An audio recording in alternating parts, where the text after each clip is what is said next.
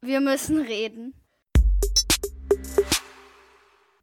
Hallo und willkommen zur Kita-Rechtler-Plauderei, dem Podcast rund um den Kita-Alltag. Mit unserer Reihe Wir müssen reden. Die regelmäßigen Stimmen im Podcast gehören zu Holger Klaus und Nele Trenner. Wir sind Rechtsanwälte und bekannt als die Kita-Rechtler. Genau, wir müssen wieder reden und es geht weiter mit dem spannenden Thema Vergaberecht im Kita-Bereich. Ähm, wir sitzen hier wieder sehr nett zusammen mit dem sehr geschätzten Kollegen äh, Rechtsanwalt Erik Neumann. Hallo.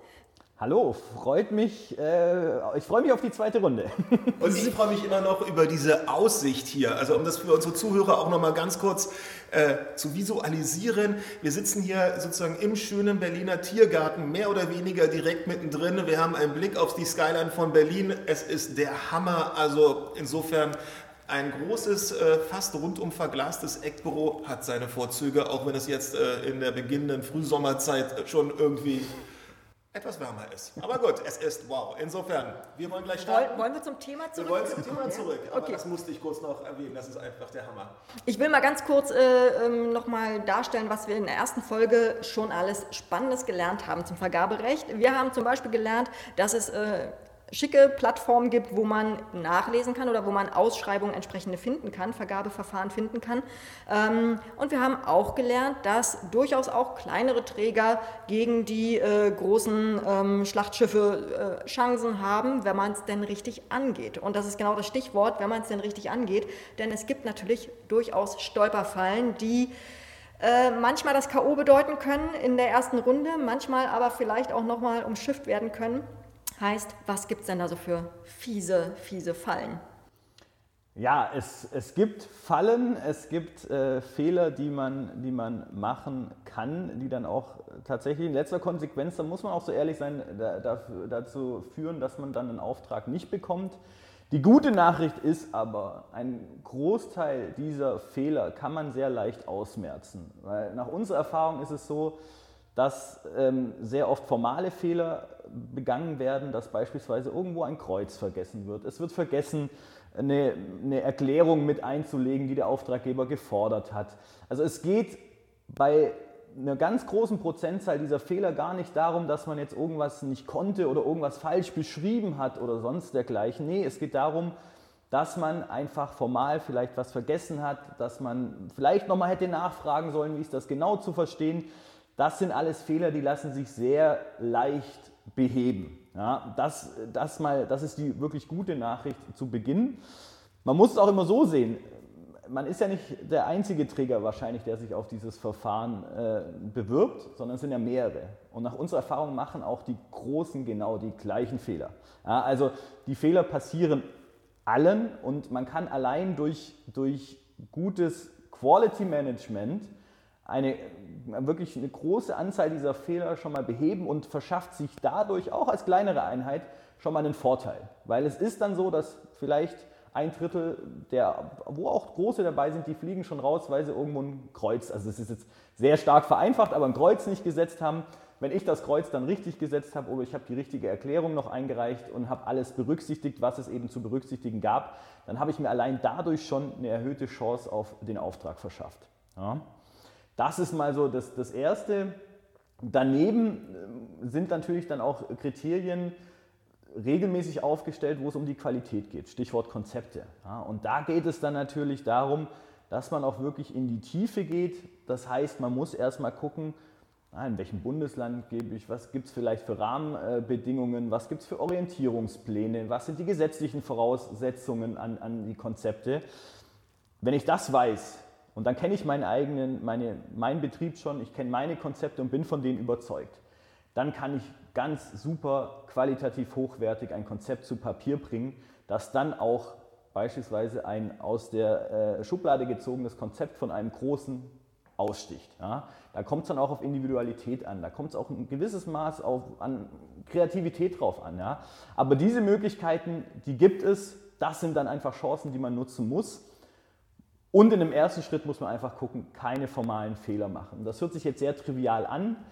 Es ist manchmal gar nicht so trivial. Manchmal sind die Fehlerquellen auch ein bisschen versteckt, ähm, so dass man leicht auch Fehler machen kann. Aber wenn man weiß, an welchen Stellen die Fehler lauern, also was sind regelmäßige Fehler, dann spare ich mir da schon mal 80 Prozent der, der, der Fehler, die ich, die ich machen kann. Die merze ich aus und habe dadurch schon einen Vorteil.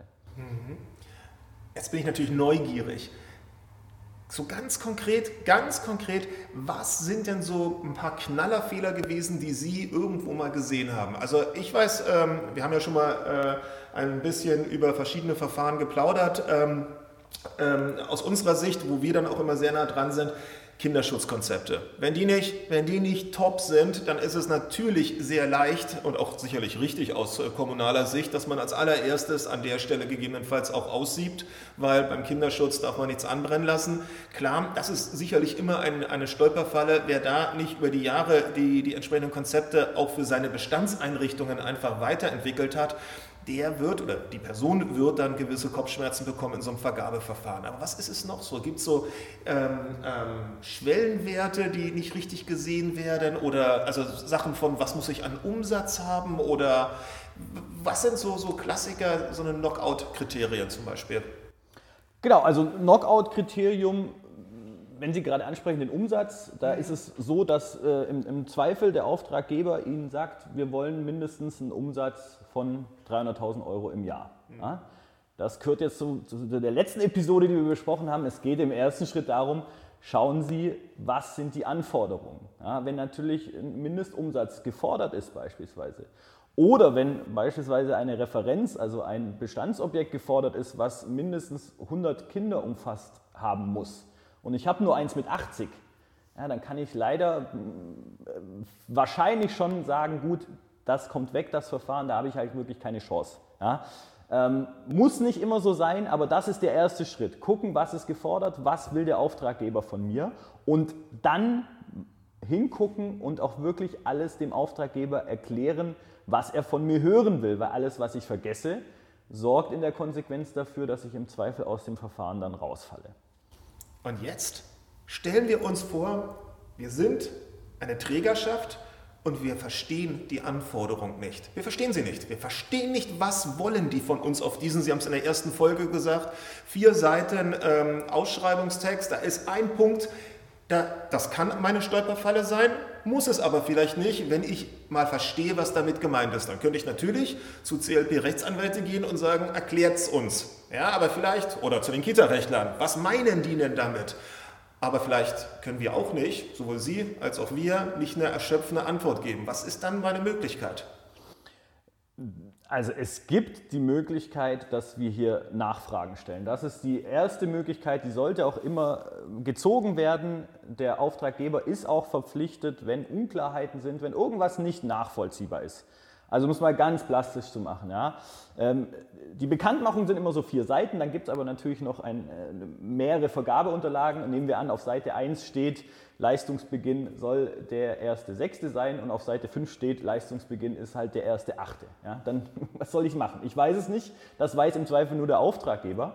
Dann kann ich hingehen und sagen, lieber Auftraggeber, was du hier schreibst, erschließt sich mir nicht. Natürlich am Anfang immer freundlich, und dann ist der Auftraggeber auch verpflichtet, hier mitzuteilen, was ist denn jetzt Sache. Das Gleiche gilt, wenn ich nicht verstehe, was ist denn die Anforderung hier wirklich. Wenn irgendwas nicht transparent ausgewiesen ist, sodass es für mich nicht nachvollziehbar ist, dann habe ich die Möglichkeit, und da sollte man auch nicht, nicht zögerlich sein, das wird einem auch meistens nicht negativ angeheftet vom Auftraggeber, wenn man nachvollziehbar eine Frage stellt. Wir müssen ganz kurz, ja? der der Auftraggeber ist in dem Fall jetzt. Die öffentliche Hand. Richtig. Ja, ja nur damit genau. unsere Zuhörer, mhm. die vielleicht bei der ersten Folge nur zur Hälfte mithören was, wollten. Was Nein, das, das gibt es nicht, aber damit wir das sozusagen immer noch, ähm, dass wir alle Leute mitnehmen hier an dieser Stelle.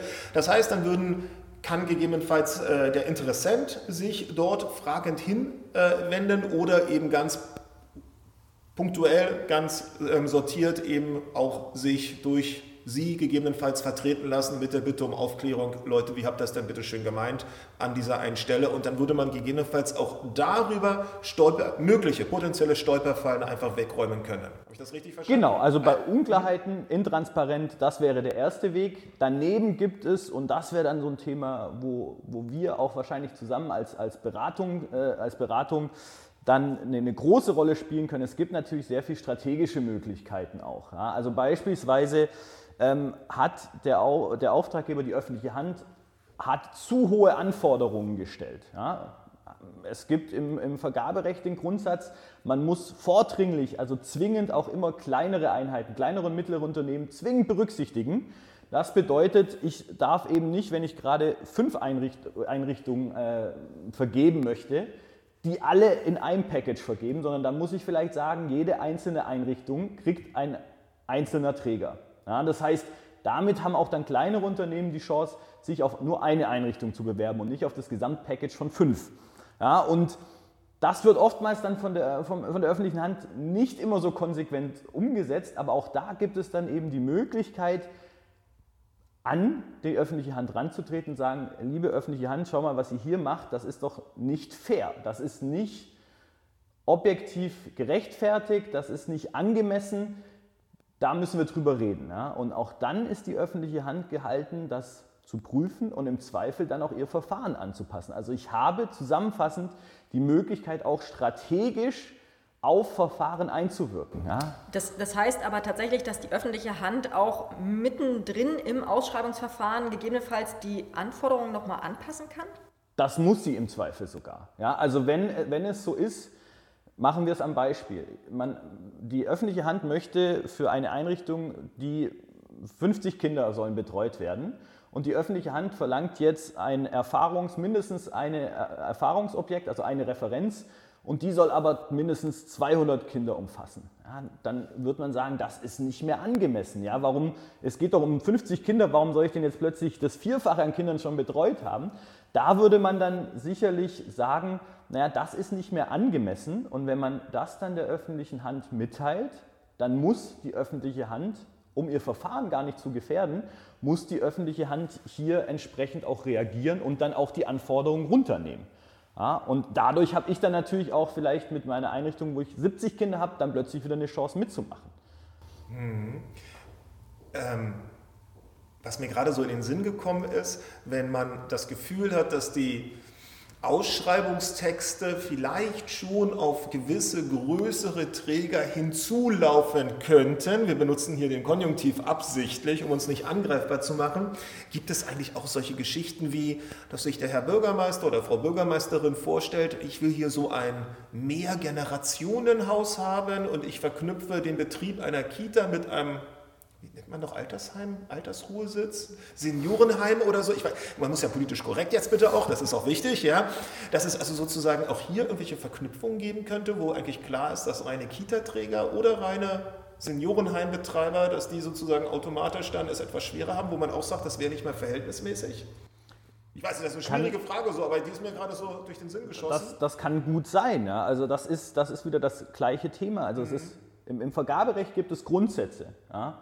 Und einer der, der hegeren Grundsätze in diesem Vergaberecht ist, dass man die kleineren und mittleren Unternehmen vordringlich, das steht so im Gesetz, vordringlich berücksichtigen muss. Also der Auftraggeber muss immer hingehen und gucken, naja, wenn ich jetzt eine, eine Alterseinrichtung habe und den Betrieb einer Kindertagesstätte, dann muss dem klar sein, naja, es gibt halt Träger für die Alterseinrichtung und es gibt eigene Träger für die Kindertagesstätte. Und der kleinere Träger einer Kindertagesstätte wird nicht die Altenpflege übernehmen können oder die Alteneinrichtung übernehmen können. Deswegen müsste dann regelmäßig, es gibt aber auch Ausnahmen, so wie das im Leben eben ist, ähm, aber regelmäßig muss der, Auftrag, der Auftraggeber, die öffentliche Hand dann hingehen und sagen, nein, ich mache die, äh, die Alteneinrichtung ähm, getrennt von dem Betrieb der Kindertagesstätte.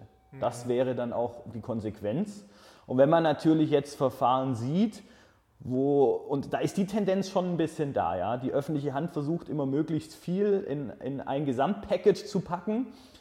Das ist aber oftmals sehr kritisch, ja? muss, man, muss man ganz ehrlicherweise sagen, ähm, dass, dass man da auch dann realistische Chancen hat, einfach durch entsprechende Nachfragen. Es gibt dann auch noch weitere Eskalationsstufen, was man auch noch machen kann. Kommt Rechtsschutz ja noch, kommt, ja noch, kommt noch. Ähm, genau, äh, also da gibt es dann auch noch weitere Möglichkeiten, aber da hat man sicherlich dann gute Chancen, auch ähm, eine, entsprechende, eine entsprechende Ausschreibung, eine entsprechende Vergabe ein wenig nach seinen, äh, nach, nach, seinen Kenntnissen bzw. nach seinen Erfahrungen, also dass man sie ein bisschen strategisch anpasst, um einfach bessere Chancen zu haben. Diese Möglichkeit gibt es. Ja. Das heißt, wir würden stupsen, um es so auszudrücken. Rechtlich ein bisschen, ein bisschen stupsen, damit man eben nochmal überlegt, ob das dann alles äh, nicht noch besser im Rahmen einer Ausschreibung funktionieren könnte.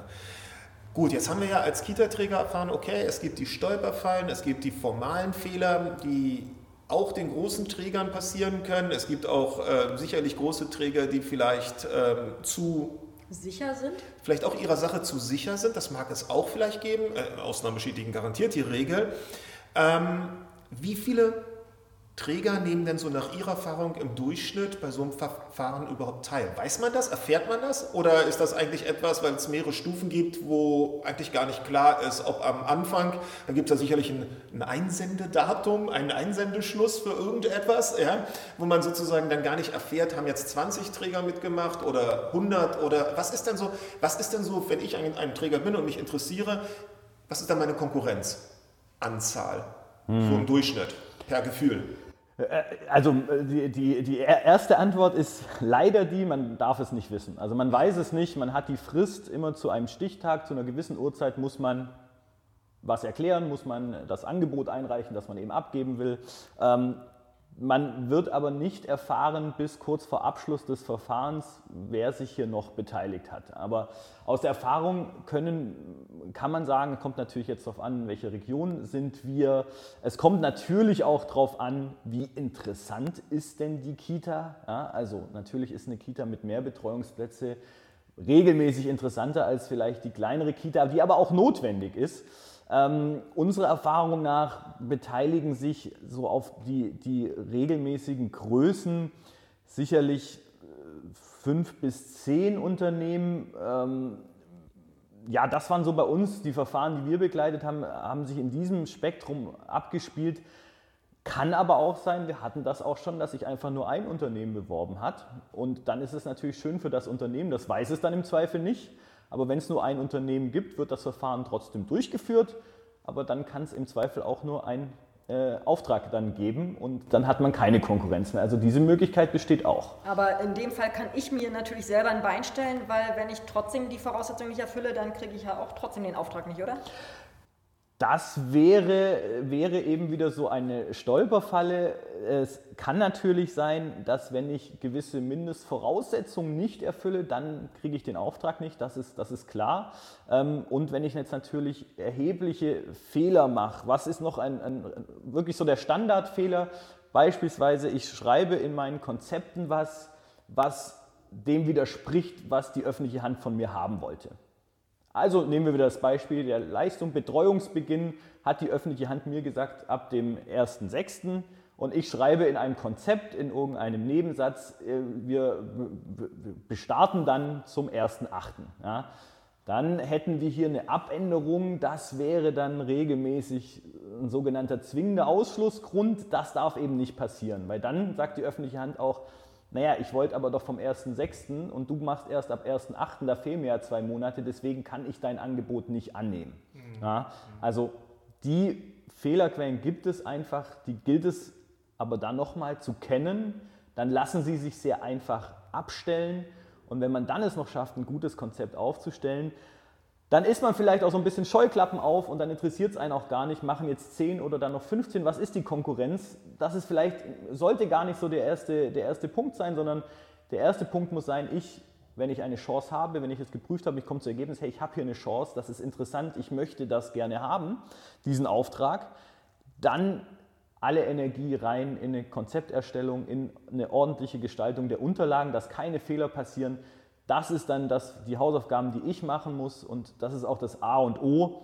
Und den Rest habe ich dann im Zweifel nicht in der Hand, aber ich kann davon ausgehen, dass wenn ich Konkurrenz habe, die auch Fehler machen und im Zweifel da schon welche rausfliegen. Und die Konkurrenz, was die Anzahl angeht, ja durchaus, jetzt mal so, ne, wenn man sich das mal vorstellt, ja durchaus überschaubar ist. Also wenn wir von 10 bis 20 vielleicht ausgehen, ja, die, daran, die dann sich mit entsprechend bewerben würden, dann haben wir einen gewissen Prozent. Äh, das wäre schon viel. Also 10 bis 20 aktuell, wäre. Aber die, ja. wer weiß, wie die Entwicklung ja gerade auch in Deutschland noch in der Zukunft sein wird. Ja, ähm, ähm, aber selbst dann haben wir immer noch welche, die auch formale Fehler machen in unserem Konkurrenzfeld. Dann haben wir welche, die ähm, inhaltliche Fehler machen, die vielleicht auch dann ihre Konzepte einfach nicht up-to-date haben.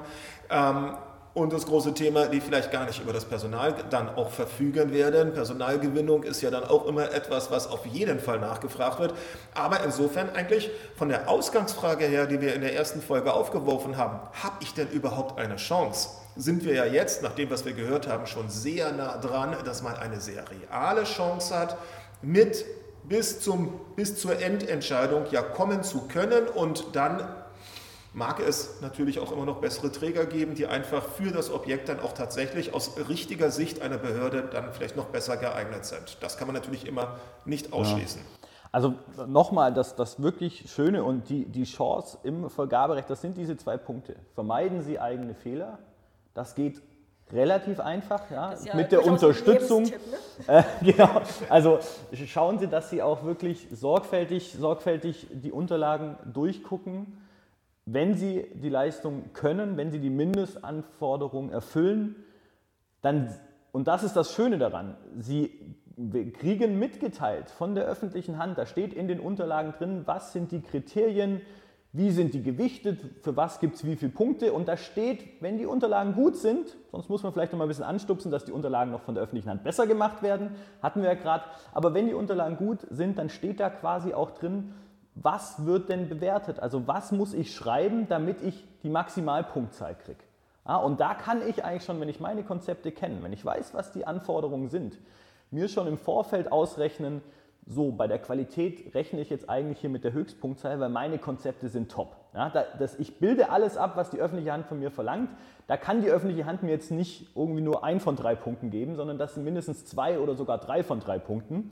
Ah, und daneben ist dann immer noch die Frage, ja, was mache ich dann mit den Kosten? Und da kann man dann auch anfangen zu überlegen, geht man mit den Kosten vielleicht ein bisschen noch höher, weil man denkt, die Konzepte überzeugen schon, die Konzepte sind individualisiert, die passen genau auf dieses Projekt, was hier gefragt ist.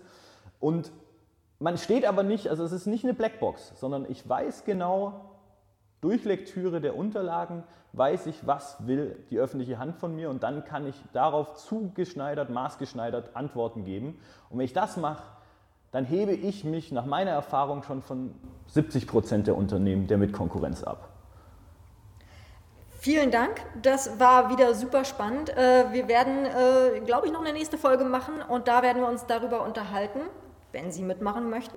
Darüber werden wir uns darüber unterhalten oder möchte ich mich gerne darüber unterhalten, ähm, wen man denn da vielleicht alles mit ins Boot holen sollte, weil äh, Sie haben jetzt die ganze Zeit gesagt, naja, und dann weiß ich das und dann weiß ich dieses und jenes und dann kann ich das. Aber ähm, ich könnte mir vorstellen, dass viele Trägerverantwortliche gerade auf so einem neuen Gebiet vielleicht das eben gerade noch nicht ganz alleine können und deswegen auf Unterstützung aus allen möglichen Richtungen angewiesen sind oder die auch gerne in Anspruch nehmen. Insofern würde ich mich oder wollen wir uns gerne beim nächsten Mal äh, darüber unterhalten. Vielen Dank. Sehr gerne. Hat Spaß gemacht. Vielen Dank. Bis dann. Tschüss.